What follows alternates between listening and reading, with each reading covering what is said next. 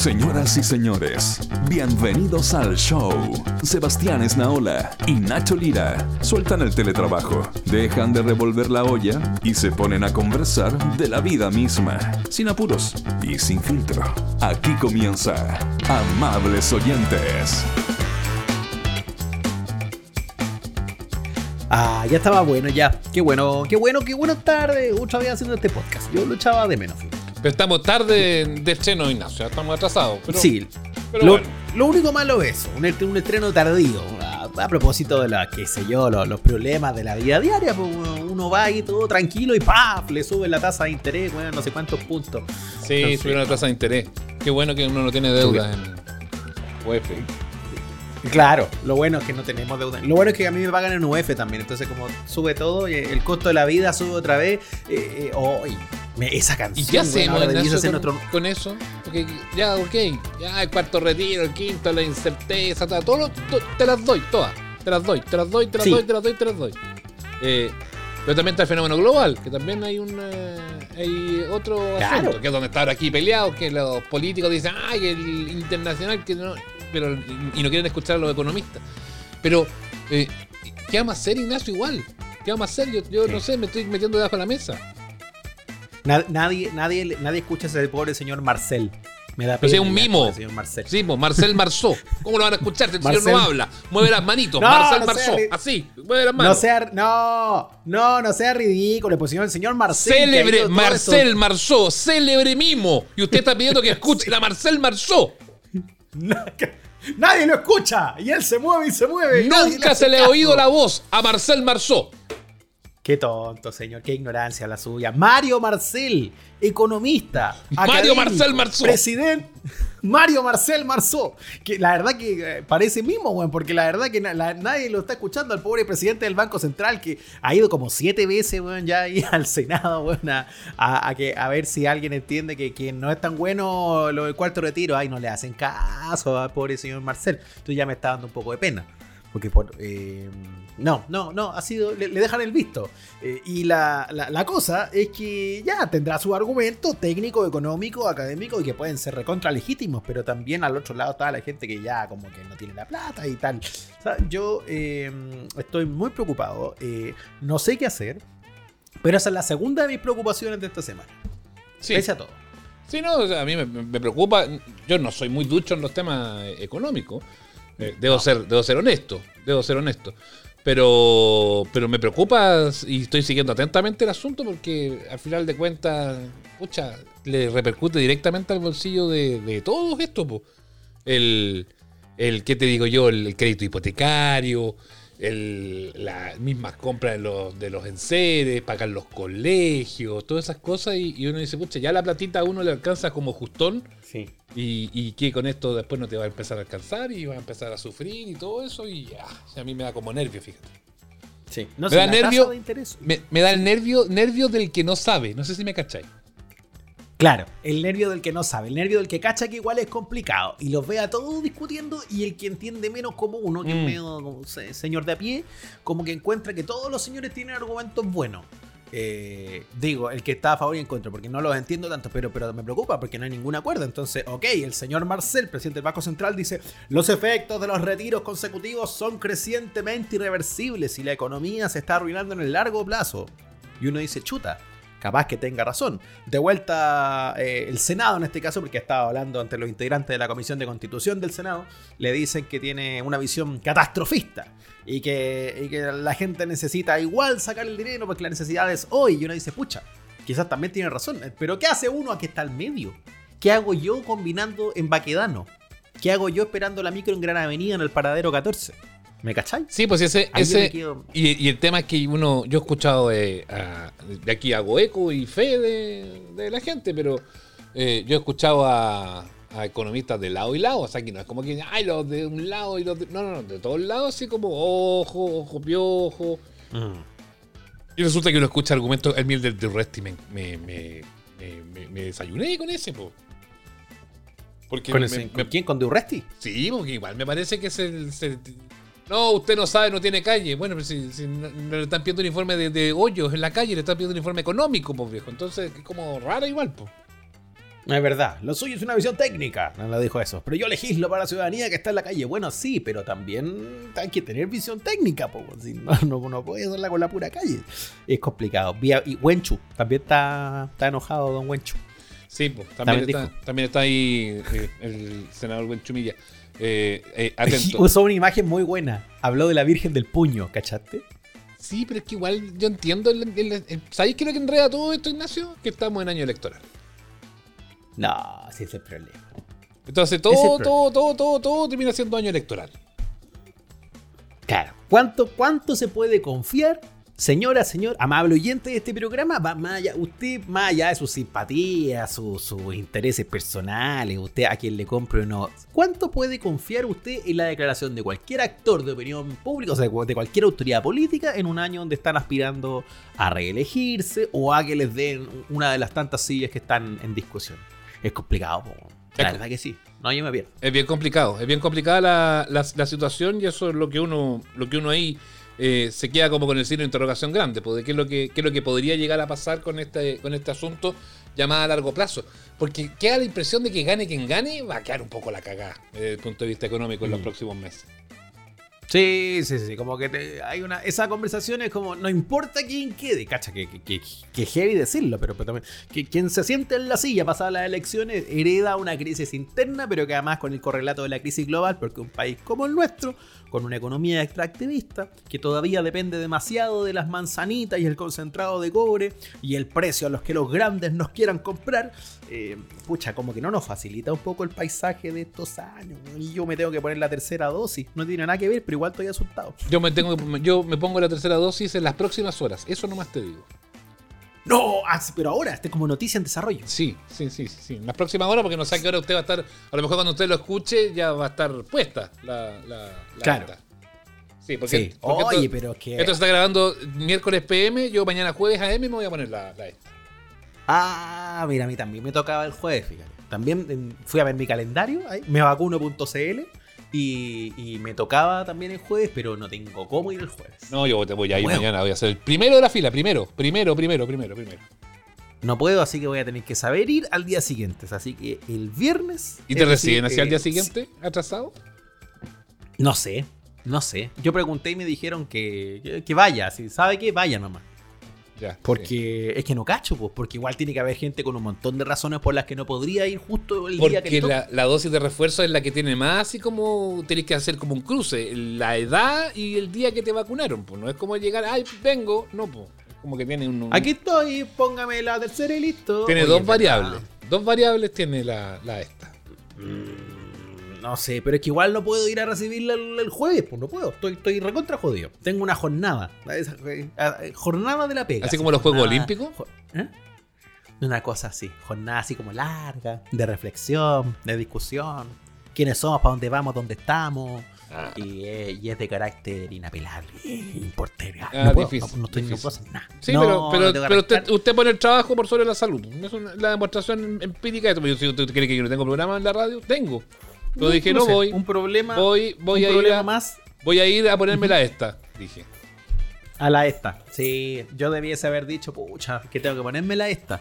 Pero estoy, estoy un poco cagado. El sistema Bill que, en el que estamos insertos y que más encima validamos con acciones como esta, la que yo le digo, que yo mismo, y postergando mi integridad física, mi salud, No, pero es que no, este de- cuerpo es tan que no lindo que me acompaña. no debería ser, Ignacio. No debería ser. No debería ser. ya, no, no debería ser. No debería ser, pero De- sí, de- lo sé, lo sé, lo sé. Es- y no le venga a echar la culpa ni al sistema, ni le eche la culpa a su jefe, ni le eche la culpa. No, es culpa suya.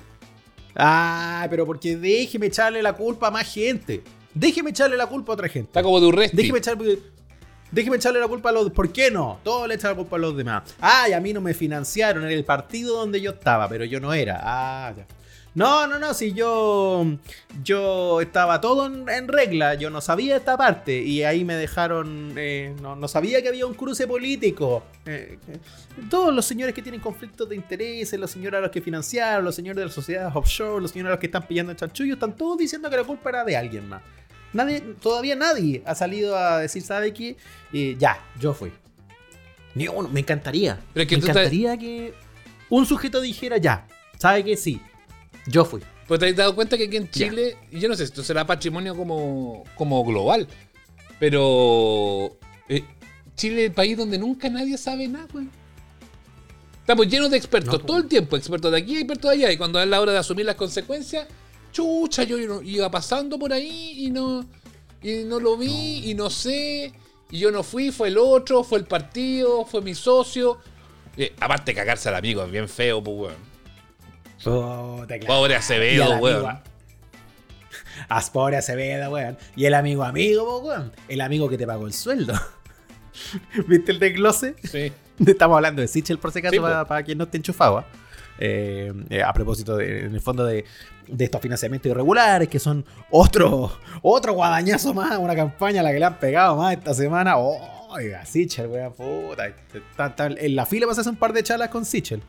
Eh, y, y había, y había un desglose de financiamiento y salía almuerzos y qué sé yo, una asesoría. Y había una que me llamó mucho la atención. ¿Quién?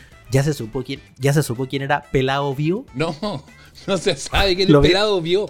¿Vio a pelado ¿Lo vio? vio? ¿Vio? ¿Vio a pelado ¿El vio? pelado, pelado vio? Porque ¿Pero estaba el pelado vio? ingreso, pero pelado vio, puso plata, po. No es que, no es que le pagaron, puso plata. Ya. Porque puso plata. Esto era, era la glosa de ingresos. Puso plata. Eso. Bernardo Mate, 10 palos. Carlos Kubik, 5 palos. Holding del Cinco Río, palos. que no es Matías del Río. Holding del Río es de, de Erco y otra. 3 palos. Pesqueros, 7 millones 900 más 20 palos después. Rafael Guilizasti, dirigente gremial, 5 palos. Raúl Novoa, no sé quién es, 5. O sea, 500 lucas. Sepa usted. Von Appen, El mismísimo. Von. Appen. Dos palos. Y aquí es donde yo no entiendo, porque los dos últimos ítems de la, de la glosas me extrañan, porque son ingresos. Y dice, comida, un millón siete. ¿Cómo comida, ingreso? No sé, pues, weón. Comida, un No, millón es siete. raro. Y el último, después de que Bernardo A lo, mejor, Mate- a, lo mejor, a lo mejor hizo Pérez, perdón, antes que haya ya. A lo mejor hizo un plato único bailable. Ah, tenéis po. razón. Hizo, claro, una cena para reunir fondos. Tenéis razón. Eso debe ser. Eso, Comida, una cena, cobrar y entrar, y ahí, eh, claro, un trompa a los siete. que siempre se cobra de un plato que no sé, porque habitualmente te costaría 8 lucas, pero te dicen adhesión 50 lucas, porque en el fondo es para ir a ayudar. Sí. Claro, bien, el fundraising que Despejado el ítem comida. Pero entonces, Bernardo Listo. Mate, 10 palos. Carlos Cubic, 5. Del Río, 3. Pesquero, 20 palos. Girizati, 5. Raúl Nova, 500 lucas. Fonapen, 2 palos. Eh, la cena para unir fondos, 1 millón 7. Y Pelado vio, puso 80 lucas, weón. 80, 80 lucas, weón. Oye, pero weón, ahí está, me pasan al tiro dos cosas. po. Primero, poner 80 lucas para la campaña. Ya, weón, a lo mejor son las 80 que tenía y qué sé yo. Puede ¿quién ser, a escala. Pero como los únicos hueones que te pusieron plata fueron los grandes empresarios, Gili Sasti, Del Río, Carlos Kubik, que es súper facho, igual le dio plata a Iglesias en la DC. Eh, y, y el- y nadie más te dio porque yo puedo entender a lo mejor un amigo, un compañero de curso del colegio, no sé qué. Pero el único Claro. que te dio, ¿sabéis qué? Siento compasión por Pelado Vivo. El pobre pelado, ¿vio? Porque sabéis que ni siquiera son capaces de ponerle con su nombre en el informe. El ninguneo es tal que le ponen así, pelado, ¿vio? Y yo creo que es porque puso poca plata, weón. Por eso es. Mm. Porque como puso 80 lucas, no nada, lo mismo, ponle pelado, ¿vio? ¿cachai? No se ganó el derecho a tener nombre y apellido en este informe de ingresos. De la Pero será. Pelado Vivo, será como del apellido Vivo, así como... eh, Eh, Claro, tengo, tengo mis dudas. Pues, Porque existe, existe el apellido Vio, así. Sí, eh. V, Italiani, italiani, Vio. O, el pelado Vio. Pero también estoy pensando en vivo, pero estoy pensando en el vivo. Así como cuando uno es vivo, así, ah, soy vivo. pelado ah, vivo. Andáis vivo, andáis vivo. Sí. El pelado vivo. Eh, Pero igual lo tienen puta, como, igual lo tienen como paipa porque podrían haberle puesto, si era, si era eh, una- el señor de apellido Vio, podrían haberle puesto Juan Carlos Vio. No sé, pues. Pero pelado es como de- demasiado coloquial, encuentro yo. Y pelado Sí, Vio ahí muy puso sus 80 luquitas, weón, para ayudar en la campaña, weón. Puta. ¿Y cómo le pagan de vuelta? Poniéndole pelado. ¿Y qué? qué? ¿Cuál es el Poniéndole pelado, pelado? poniéndole pelado, apareciendo en una investigación periodística de denuncias. de- de- de- y todo el mundo dice que el pelado Bío compró a Sichel. Y me parece injusto con el pobre además- pelado. Y me parece injusto con el pobre pelado Bío.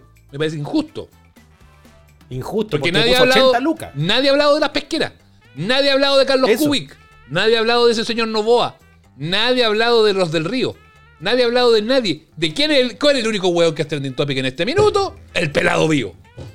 El pelado vio. El único que está en entredicho. Al único que se lo está tratando de corrupto, de mafioso, de lobista, qué sé yo. Y pelado vio puso 80 lucas. Con todo respeto, 80 lucas a lo, a lo que está cobrando el candidato Sichel. eh, 80 lucas te compráis como media hora de- del candidato, pues, más o menos. Sí. Y, Te compráis como, no sé, pues. y ahora yo no voy a. No, no. No. seré yo quien salga a defender a la democracia cristiana. Ellos tendrán que ver qué es lo que hacen. Pero, pero es intragable, weón, que no. Que, no, no, yo, el el partido lo hacía así, yo no tengo idea. Weón, si las boletas están todas a nombre de tu amigo, tu compadre, tu amigo de la universidad. ¿Cómo se desliga de esa manera? ¿Y cómo vende al amigo? Al pobre Acevedo, Ah, Acevedo y Acevedo. Ya, ya, la amistad ya vale tan poco. La amistad, claro, y usted ve cómo se, eh, cómo se, se, se- se entrecruzan, ¿no? Esas amistades, como la de Acevedo y Sichel, o la del señor Delano con el señor Piñera, ¿ah? Sí. Eh, Yo- porque que- yo, yo sí. si alguna vez yo caigo, caigo en alguna situación así de corrupción, yo voy a decir, señores, lo único que voy a declarar yo ante ustedes, vista al frente, mirándolos a los ojos, que el único responsable de esta debacle que me ha ocurrido a mí, esta debacle absoluta, es de Ignacio Lira. Hasta luego. Me voy a dar media vuelta y me voy a retirar. Y le tiro la pelota. Usted va a hacer lo que hacen, lo que hacen todos los líderes. Venden al amigo. Así. Claro, pues, bueno. Total. A la hora de los que hubo, pues, sí. Pero yo creo que, yo creo que, todo. yo creo que hay que hablar un poco del valor de la amistad, weón. Yo puedo entender, weón. Yo puedo entender que todos sean, pero porque a lo mejor el amigo le dijo, ya, weón, cágame a mí. Yo pongo el pecho a las balas, weón, y que me metan preso a mí, total, de salvo tu candidatura. Pero eh, a mí me daría no sé, no podría, weón. No podría, weón. De verdad que no podría. No. Le diría, no, weón. Aquí apechugamos todo y cagamos. Y me bajo, y me bajo contigo al lado, weón, y salimos como unos samuráis. Humillados, pero juntos. Ese es el valor de la amistad, pues, weón. Puta, claro, pues, weón, alguna vez muramos todos en la rueda. ¿Es Chile? Mira la pregunta. ¿Es Chile un país de malos amigos? Yo creo que sí, weón. Yo creo que es un país de sí, pésimos ¿ah? amigos. ¿Cuántos, a propósito de esto mismo, cuánta gente se ha peleado en el último tiempo por política, weón? ¿Cuántos WhatsApp te quedan, por ejemplo? Discutiendo ya de esta manera visceral en la que estamos discutiendo. No se controlan los candidatos en cámara, menos se va a controlar un pelado en WhatsApp, pues, weón. Entonces. Claro, weón. Y ya- yo ya he sabido tanta gente que no, ya no te hablo más. Porque contigo no se puede hablar de política, de no sé qué. no- Y así como peleado, weón. Y ya, y, eh, eh, no entiendo cómo alguna vez fui tu amigo, weón. No sé, weón, sí, pero ya que tú decís. que ni- a, uno, segundo básico, porque cómo no voy a poder ser amigo de un weón que piense distinto. Yo no tengo ningún problema en ser amigo de un weón que piense distinto, porque voy a condicionar mi amistad a que piense igual que yo. Eh, Y si es amigo, se supone que el, el cariño se mide bajo otras variables, pero no exclusivamente bajo esa. O es como, ay, no puedo ser amigo tuyo porque eres del Colo Colo y yo soy de la Chile. Mire, ¿cómo no? ¿Qué tiene que ver? No, no. ¿Qué tiene que ver esa weá? Marta. Para Y ahí, la- y ahí donde a mí me las queda esa, inmortales palabras de Evelyn. y ahí donde a mí me queda ¿Qué significa esa huevada, Marta? ¿Qué tiene que ver esa weá, Marta? He hecho, un poco de menos a Matei en esta carrera. Oye, tenía toda la razón. Ella dijo hace como se- seis meses, este ojo que este es lobista, lo dijo hace seis meses y nadie la ve. Lo dije. Eh, bueno, pero a lo que voy, Lo dijo. Ya. se pone en la camiseta de fútbol, se pone en la, la, eh, eh, posición política, se pone todo eso sobre el valor que debiera ser el primario, el número uno, el inviolable, el intra, trans- traicionable, el valor de la amistad. Estoy cada vez más convencido de que es una de las razones de un país como el nuestro, que ha perdido su legitimidad en el camino. Desde muchas cosas, desde muchas instituciones, creemos muy poco en muchas cosas hoy día. Varios puntos en comunes y plazas públicas y territorios de entendimiento se perdieron. Eh, Está hablando como político, ah, usted mete- está metiendo el territorio para todo, ah, está hablando como Estoy- político. Estoy aquí, en- estoy hablando, estoy hablando, es que estoy cada vez más ñoñoíno. Ah, entonces, eso. Estoy, estoy- yo estoy muy por el diálogo, como buen ñoñoíno. Muy estoy bien. muy por los acuerdos. Sí, está bien. Eh, pero eso, es porque, weón, es porque no, no, no somos, no, no, no- tenemos uno, una estructura más básicas como esto, como ser buen chato.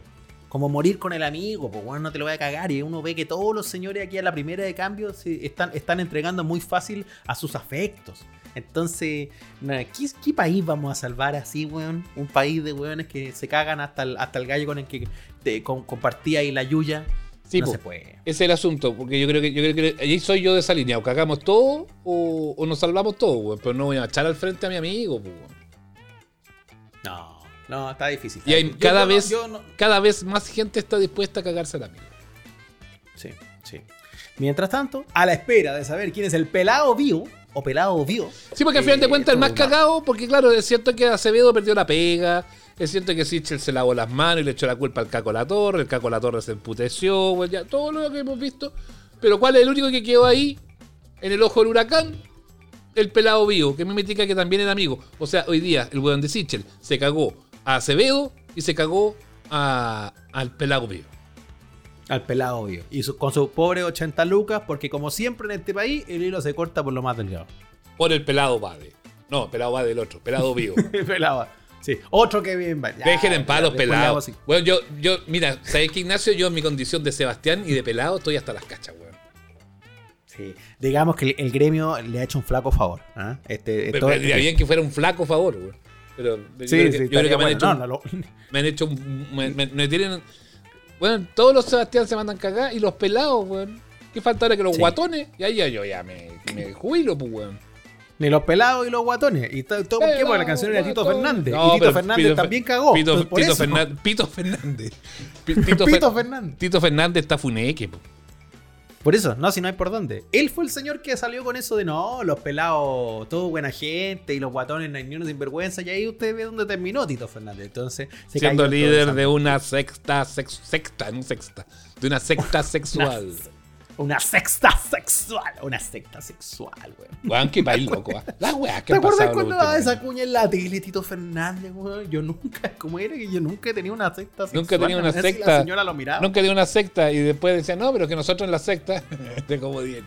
claro, y después corte, bueno, en la secta aquí. Ah, Ay, ese Tito Fernández, el temufacho. Ya. eh. Bueno, tenemos tenemos el país que tenemos, señores. Ya, eh, ya veremos cómo sigue. Sí, Eh, y, si, y si nos vamos para el sur, uh, está complicada la cosa en el sur, ¿ah? Pero yo le propongo, Ignacio, mire, eh, vaya, vaya a comprar una, una gaseosa, una gaseosa, y porque usted ¿Ya? no está muy interiorizado el tema. Entonces usted se va y me deja No. esta, esta conversación a mí, que yo soy el que sabe. Usted es el que sabe la alcaldía, usted, usted el Francisco Buenchumilla de esta cuestión. No, qué absurdo, qué absurdo. El problema es que usted tiene que hacer unas cositas y yo me voy a quedar con el invitado. Si ese es el tema. No, ¿sabe qué? Sí, yo me voy a poner la vacuna. Me voy a dejar de joder y me voy a poner la vacuna. Eso, Tiro- me gustó. Vaya a ponerse la vacuna, Ignacio. So carajo. ¿Qué, Ya. qué se cree usted? Voy y vuelvo. Ya, vaya a ponerse Voy la vacuna y a la vuelta voy a estar con un invitado que vamos a estar hablando de la situación en la Araucanía. Estás escuchando Amables Oyentes con Nacho Lira y Sebastián Esnaola.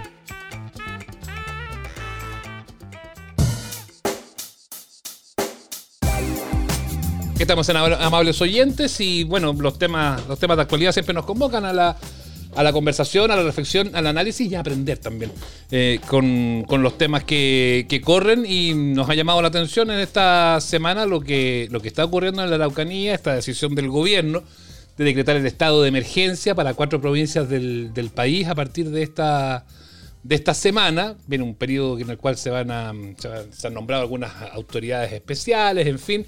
Eh, y ahí, tanto en la zona de la provincia de Mayeco, de Cautín, en Araucanía, Arauco, en el eh, Biobío, eh, se establece este, este procedimiento luego de, de- más de algún problema que se ha vivido allá en la, en la zona. En particular ha llamado mucho la atención este video que se publicó de este grupo que amenazó una respuesta armada ante algunos intentos de, allanamientos.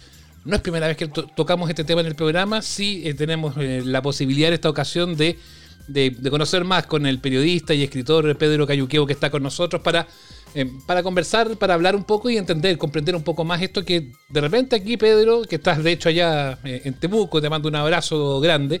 Eh, a nosotros en la zona central, varias veces lo hemos conversado esto, nos cuesta tanto comprender. ¿Cómo te va? Gracias por estar con nosotros.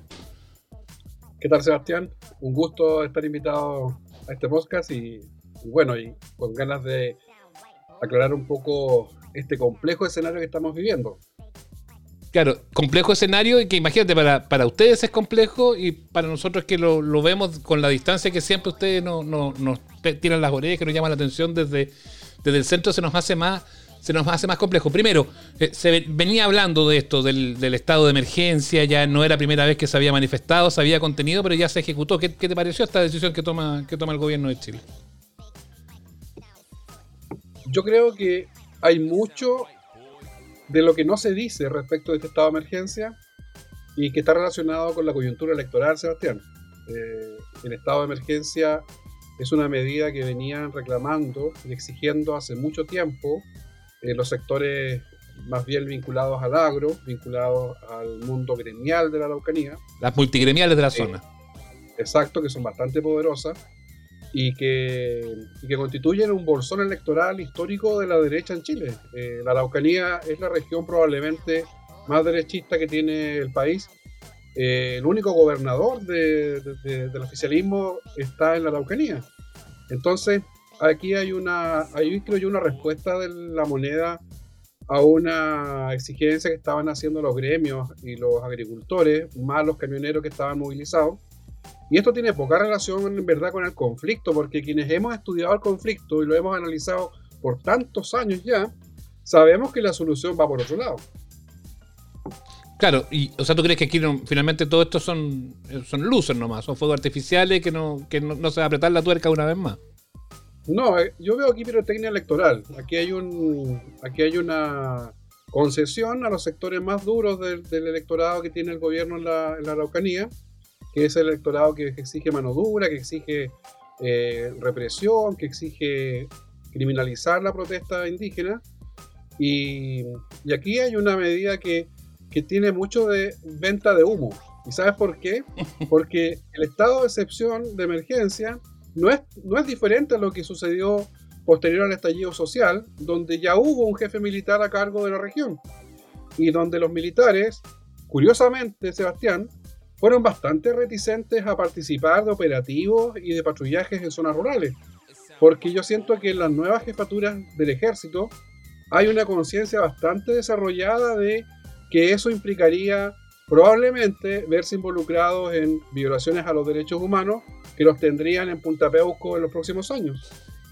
Claro, un poco lo que se ha visto con, la situación de los carabineros en, eh, distintos puntos del país eh, y que eso hace que, claro, que muchos hoy por hoy digan qué, es lo que pongo por delante, o sea, mi, hacer mi carrera tranquilo o meterme en una situación que pueda terminar en un incordio para mí y para mi familia y que sea apuntado por el dedo y que mi nombre aparezca en todos lados. El problema es que las técnicas y tácticas que utilizan ellos son de ese tipo, entonces tampoco es que tampoco queda la sensación de que tengan mucha voluntad o intención como de reformular su, metodología. Claro, pero yo distinguiría eh, el actuar que podrían cumplir las Fuerzas Armadas, que son eh, instituciones de la defensa, que están preparados y entrenados para, la guerra, para, para, aniquilar a un enemigo, de aquella que cumplen habitualmente las policías, que tienen que ver con orden público, tienen que ver también con la investigación de delitos, en fin. Eh, yo tengo la sensación de que este estado de emergencia, más allá de lo que algunos fantasean, eh, va a implicar eh, no tanto un incremento de la represión o de la militarización que ya existe, sino más bien es un, tiene mucho de volador de luces, pensándolo más bien en, este tramo bastante corto que queda de, de contienda electoral para las elecciones.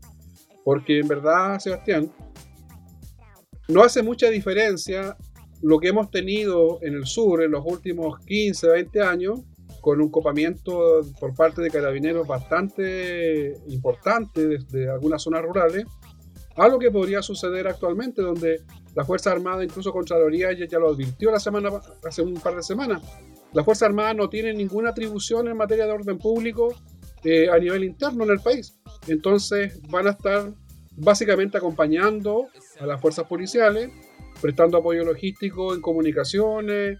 Eh, eh, se habló también de quizás eh, labores de patrullaje en carretera, pero no están facultadas para operar autónomamente en las zonas de conflicto.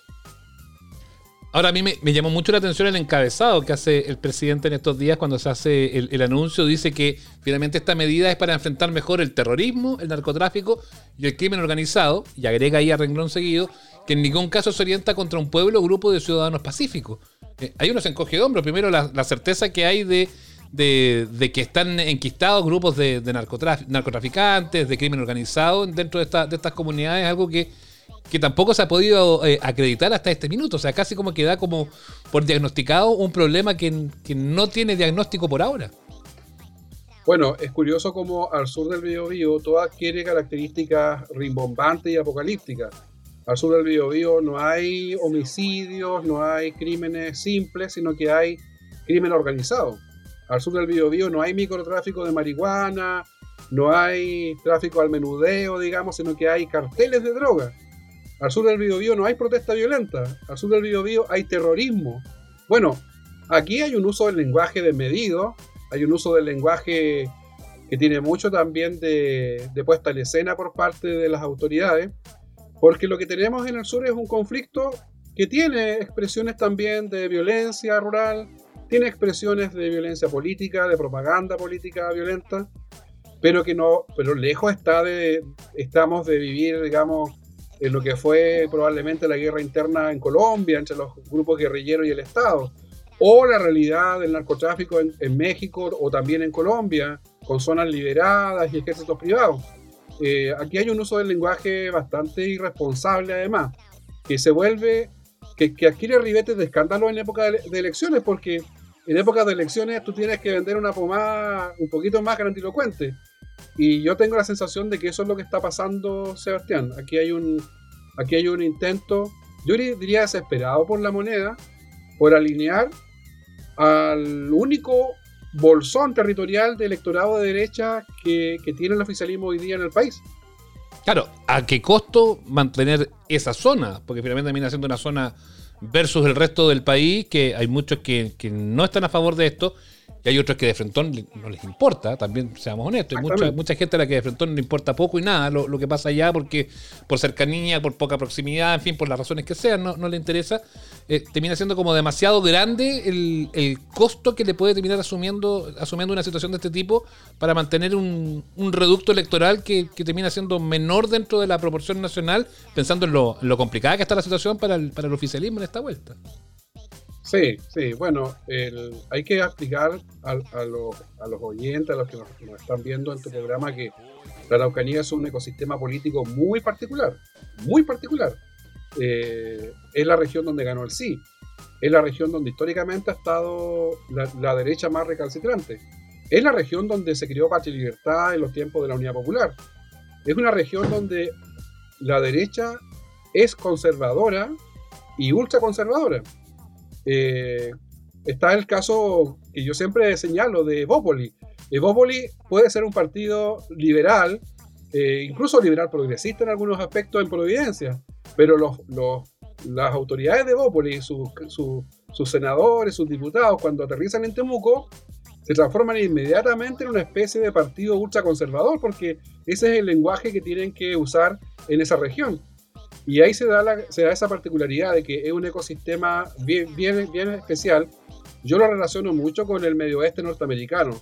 Este votante Trump, granjero, eh, bastante inculto por lo demás, bastante poco cosmopolita, Poco y libro. que, y que es temeroso, temeroso de la diversidad, temeroso de los foráneos, temeroso de aquellas ideas más bien de, de corte progresista. Esa es una realidad muy propia de la Araucanía y de sus zonas rurales, en donde, hay que aclarar, los mapuches somos minoría demográfica.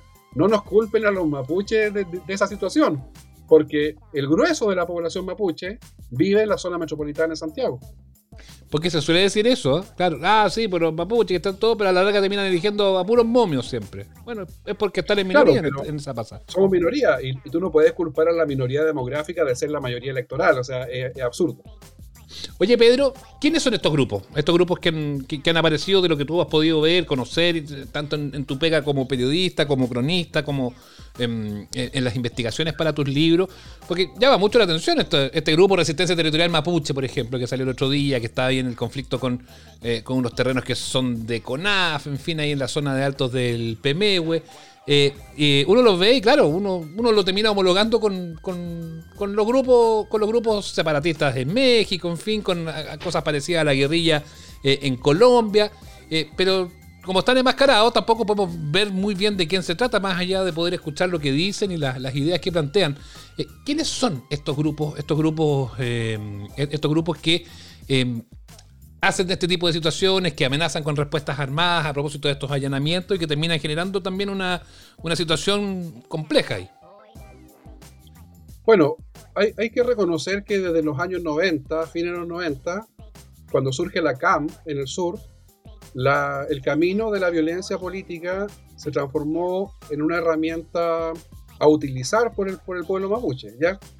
Hasta antes de ese, de ese momento histórico, los mapuches habíamos transitado un, largo camino de participación política institucional, incluso exitosa en los años 50 del siglo XX, años 60, con diputados mapuches en el Congreso. Lo que tenemos hoy día de, de la constituyente, de delegados indígenas, era una realidad en los años 40 y 50 del siglo XX. Habían diputados mapuche que hablaban la lengua mapuche en el hemiciclo ahí en el ex Congreso en Santiago. Bueno, eso cambió después con la dictadura, que se, se, eliminó, digamos, la participación eh, eh, que tenían los pueblos originarios y luego el binominal nos, nos, condenó, digamos, a la, la, marginación total. Pero entonces la, violencia como herramienta de lucha política es bastante, es bastante yo diría, eh, actual en el pueblo mapuche. Ya no es, no es una constante. Luego de la CAM, que, que mostró un camino, el camino de la protesta violenta, eh, han surgido en los últimos 20 años diversos grupos. Hay diversos grupos que operan en distintos territorios porque también nosotros somos un pueblo de clanes territoriales. ¿ya? Y ninguna organización mapuche y ningún liderazgo mapuche podría autoarrojarse la representación de todos, digamos. Claro, es difícil cuando, se habla de los mapuches, es una generalización que es imposible de hacer para ustedes. No, eh, eh, incluso es anticultural, o sea, yo soy de una zona, por ejemplo, de Cautín, yo soy, tengo mi comunidad ahí en el Lof, que está cerca de Temuco, eh, al borde del río Quepe, y para un mapuche, el, el Lof de origen, tu territorio de origen, es tu patria. Y nosotros podemos establecer alianzas, acuerdos con otros territorios, pero aquí somos primos y somos todos, digamos, iguales entre nosotros. Las jefaturas tienen el mismo rango, cada uno obedece a su, a lonco, a, su, jefe del clan. En el fondo somos una sociedad muy descentralizada y eso hace que surjan muchas expresiones también políticas, culturales, incluso a niveles más domésticos. Nosotros tenemos diferencias en las ceremonias por territorio, diferencias en la lengua por territorio.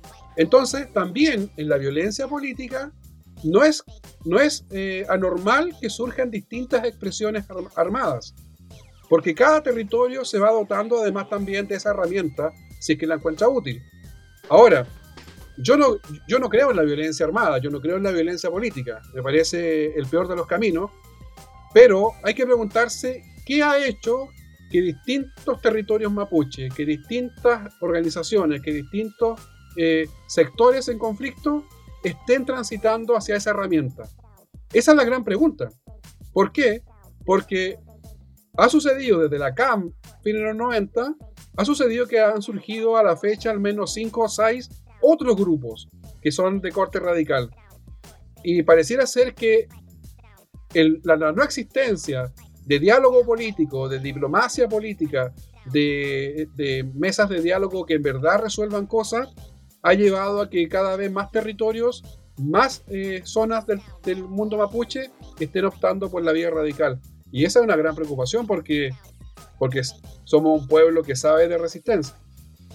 Y ante este surgimiento no cabe la posibilidad, allá de lo, que hablábamos antes, de que suena grandilocuente hablar de eh, paramilitares, de narcotráfico, de infiltración. ¿No cabe la posibilidad de que también eh, eh, exista algo de eso, no necesariamente en estas o en otras expresiones que se hayan visto, pero que sí efectivamente haya eh, algunos grupos que estén, que estén metidos ahí en esa zona? ¿O, tú crees que no, no, no, hay nada que pueda acreditar ni cultural ni, ni, ni desde el punto de vista de la historia que efectivamente esté ocurriendo un fenómeno de ese tipo? Mira, es muy difícil la infiltración en el mundo, en el mundo mapuche en particular. Nosotros somos una sociedad en donde tiene mucho peso, tiene mucho peso la tradición, tiene mucho peso tu apellido, tiene mucho peso de dónde tú vienes y a quién representas. Nosotros somos, lo decía Nicanor Parra en su minuto, los más aristocráticos de Chile somos los mapuches. Acá tiene mucho, eh, importancia, tu apellido, tu zona donde tu familia es, quiénes fueron tus parientes, tus abuelos, quiénes fueron dirigentes o no fueron dirigentes, en fin, dónde tú vas a un guillatún, eh, eh, en qué territorio está tu esposa, tu, digamos, hay un, hay un control interno social bastante fuerte asociado a la tradición cultural. Entonces, la llegada de foráneos, la llegada de gente externa, no es tan fácil en el mundo mapuche. Y esa es una de las dificultades que ha tenido incluso la policía y los servicios de inteligencia para operar eh, al interior del pueblo mapuche, porque... Ellos no se han podido infiltrar tampoco. Exactamente, porque son una sociedad bastante cerrada en ese aspecto. Ahora, lo que sí yo puedo identificar en algunas zonas es que quizás fenómenos asociados más bien a la delincuencia rural, que ha existido históricamente en, el sur, no, es algo propio del conflicto, pero históricamente ha existido avigueato, robo de animales, históricamente ha existido bandoleros rurales, eh, gente que digamos que puede asaltar una hacienda, en fin, eh, con fines delincuenciales. Quizás puede ser, y se da el caso a veces de que la delincuencia rural campesina mapuche esté cada día más asociada también al conflicto. Porque a río revuelto ganancia pescadores. Por supuesto. Si hay un escenario de descontrol y de, y, digamos, y de poco respeto también a la, a la propia autoridad Winca, al Estado, esto, digamos, da pie a que fenómenos como la delincuencia rural eh, eh, se, se expanda, digamos. Hay mucho que sucede en el sur, se va que no está relacionado con el conflicto y que pasa a veces los medios como hechos que están vinculados al, a las controversias con el Estado. ¿Cómo cuáles, Pedro? Por ejemplo, el caso que, que, han utilizado en las últimas semanas bastante el gobierno, salió un reportaje del Mercurio el domingo, sobre esta muerte de un, de un agricultor en la zona de Nueva Imperial, que fueron quemados su casa y él quedó grave con su esposa. Y él finalmente falleció hace unos días atrás y, el Mercurio sacó un reportaje a plana completa, sábana completa, donde se refería al segundo, a la segunda víctima de las llamas, eh, en referencia al caso Luchinger Macay. Bueno, ese caso en particular, el último que estoy hablando, no se relaciona en absoluto al tema indígena.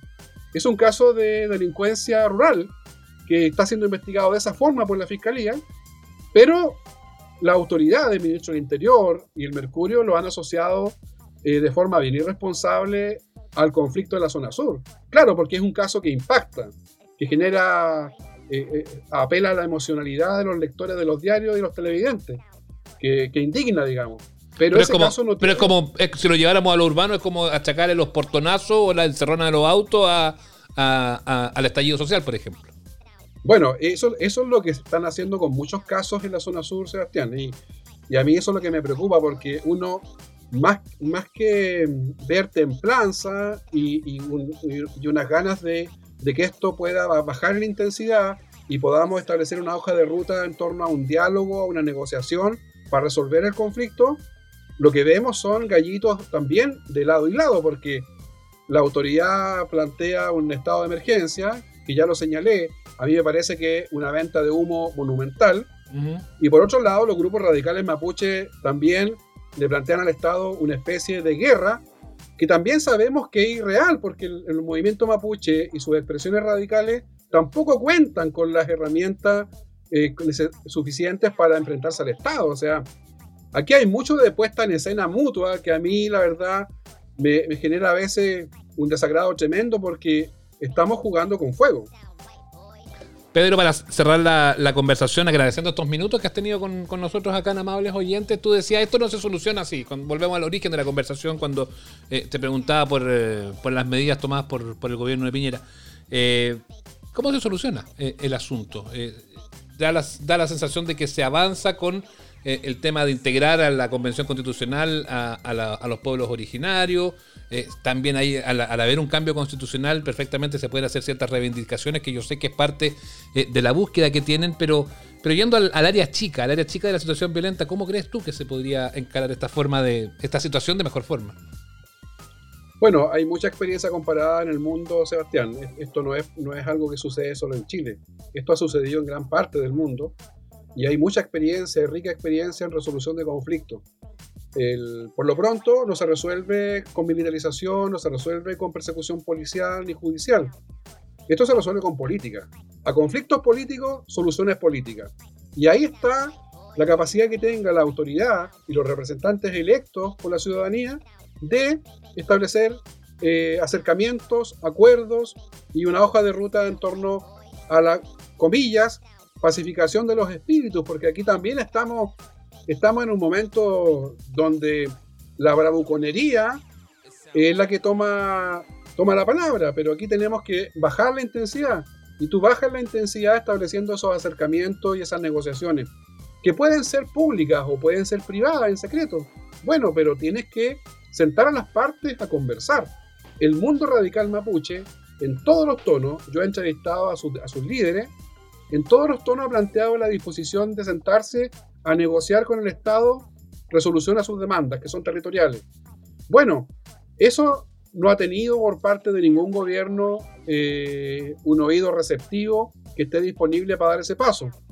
Pero tendríamos que avanzar hacia allá en algún minuto. Los españoles se encontraron con este mismo problema durante tres siglos con los mapuches. Y los españoles se dieron cuenta que este pueblo tiene un ADN de diálogo y de diplomacia que es, pero impresionante. Y establecieron los parlamentos. Y los parlamentos eran la, gran junta diplomática en la cual cada cuatro o cinco años se trataban las controversias entre las jefaturas mapuche y la, y la corona española. Volvamos a parlamentar, volvamos a los parlamentos antiguos. Esa forma tradicional mapuche de resolver controversias está muy presente en el ADN nuestro. Y, y la, República de Chile, desde Freire en adelante, se lo ha farreado. Porque ahora, el 2025, vamos a cumplir 200 años del último parlamento mapuche con la República de Chile, que fue Tapigüe, en donde la República reconoció nuestra independencia, nuestra frontera, reconoció una relación de amistad mutua, en fin, una paz eh, larga y duradera, de- decía eh, el tratado de 1825. Bueno, vamos a cumplir 200 años de ese tratado, Seba, el 2025. ¿Por qué no volvemos a Tapigüe? ¿Por qué no volvemos a parlamentar? La convención ha demostrado que la inclusión, el reconocimiento y el respeto a los pueblos originarios es el mejor camino. La conversación con Pedro Cayuqueo, periodista, escritor de Walmapu, su último trabajo, ahí haciendo el juego con The Wall. De hecho, la, portada del libro, Pedro, tiene, tiene mucho que ver con eso. Y claro, uno de los, de los más eh, conocidos, la historia secreta mapuche, en sus distintas ediciones también, entre otros libros que, que has escrito. ¿Cómo, ¿Cómo ha ido la cosa con The Walmapu, Pedro? Ha ido muy bien, vamos ya en la segunda edición, eh, estamos muy contentos, tenemos un lanzamiento ahora en el Festival de Autores en Santiago, Claro, eh, a fin de la mes. última semana de, de octubre, así que ahí vamos a estar charlando del libro con, con nuestro amigo Pablo Maquena que, que nos va a acompañar ese día. Perfecto. Pedro, gracias por estos minutos desde allá desde Temuco, eh, por ilustrarnos y por darnos también tu, tu punto de vista ante esta situación. Que te vaya bien y muchas gracias. ¿ah? Gracias a ti, un abrazo. Chau, chau. El mejor desahogo, con o sin pandemia. Amables oyentes. Uy, perdona, me vengo sobrando el brazo. Yo los venía escuchando de vuelta de la entrevista que usted tuvo con, con Pedro Cayuqueo. Que qué gran conversación. Y, me fui a poner la tercera dosis, así que no pude estar. Mis disculpas. Estoy muy de acuerdo con la conclusión. Todo esto, todo esto que está pasando, lo que conversaba al principio, abordar la araucanía, tiene, es por culpa de los asuntos electorales. Sí, todo, pues. todo lo, lo cubre. Todo tiene que ver con las elecciones sí. al final de cuentas. Todo tiene que ver con el viril voto. Y con el voto del pelado vivo por- en particular. Y con el voto, pero no todo, hasta la vacuna. Por eso- yo fui para allá, me dijo, ¿cuál- ¿por quién va a votar usted? Porque depende por quién vote, ve- vemos con cuál lo vacunamos. Así, pues. Va a votar por Cast, eh, le damos, canci- le damos cancino entonces. Sí. Eh, claro. Va, a votar por Sichel. Ah, Sichel, Oxford. Ah, Oxford, claro. Parisi era AstraZeneca. Sí, sí. ¿Y Boric? No, no, no, no. La de Parisi es Johnson Johnson porque está en Estados Unidos. La eso, eso. allá. Y la de Boric, la Sputnik.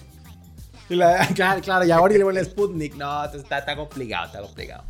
Eh, Sí, está bueno. difícil la cosa, está difícil la cosa. Yo lo único, yo espero cierro los ojos, digo, ojalá cerrar los ojos, güey, y despertar ya cuando todo esto haya pasado, güey. Porque ya de verdad que el tema electoral ha sido tan lleno de promesas, promesas vacías, de populismo, populismo de todos lados, ¿ah? no solamente de, de, de unos y otros. Populismo, No, que que ya al final de cuentas lo único que quiero es que pasen las elecciones, que gane, ojalá el candidato de mi preferencia, y, pero que ya nos podamos concentrar man, en lo que viene. po, Así ha sido, ha sido, de verdad que ha sido. Y ojalá, a mí antes las campañas me encantaban, weón. Y ahora, weón, yo estoy agotado con esta campaña, weón. Agotado. Como que quiero que quiero puro el día después, ya que se acabe, ya está. Uy, sí. ¿Sabes? Yo también voy a cerrar los ojitos, ¿ah? pero básicamente porque eh, eh, me está dando un poquito de sueño. Los efectos secundarios de la tercera. Le pesa el bracito, ¿no? Que me, me está pesando el bracito. Estoy sintiendo como, uno, como unos vaídos. sí. Así como Está como el un fatiga. ratito. ¿ah? Está como el Estoy como fatiga. en fatiga. Ah. Ah, Bueno, así que Ya, voy, entonces- voy a ponerme Echauran. eso. Entonces, de las coordenadas. Antes, lo último que puede hacer útil, antes de que caiga ahí bajo los efectos de su vacuna, es dar las redes sociales del programa. Antes de perder el sentido, síganos en arroba amables oyentes a través de Instagram, a través de Twitter. Y también estamos disponibles en todo tipo de plataformas de streaming como Spotify, Google Podcast, Apple Podcast y demás. Y si te gusta este lindo programa, no olvides suscribirte y recomendarnos. Oye, estamos echando a cocinar una sorpresa para las próximas semanas. Uy, no quiero decir. Ay, que me gustó. Ya, me gustó. Ya, sí. Pero no vamos a decir nada. No que- vamos a decir nada porque después, si no sale, van a decir, ¿y cuál era la sorpresa? Y no vamos, vamos a como echarle como. y ahí vamos a tener que andar a echarle la, y vamos a tener que echarle la culpa a algún amigo y así. A el, el proyecto fracasó por culpa del pelado vivo. Claro. Que estén muy bien, ¿ah? Gracias. Esto fue Amables Oyentes. Gracias, Don Feluca, por la edición de audio, como siempre. ¿eh? Gracias, Sebas. Chao. Hasta luego.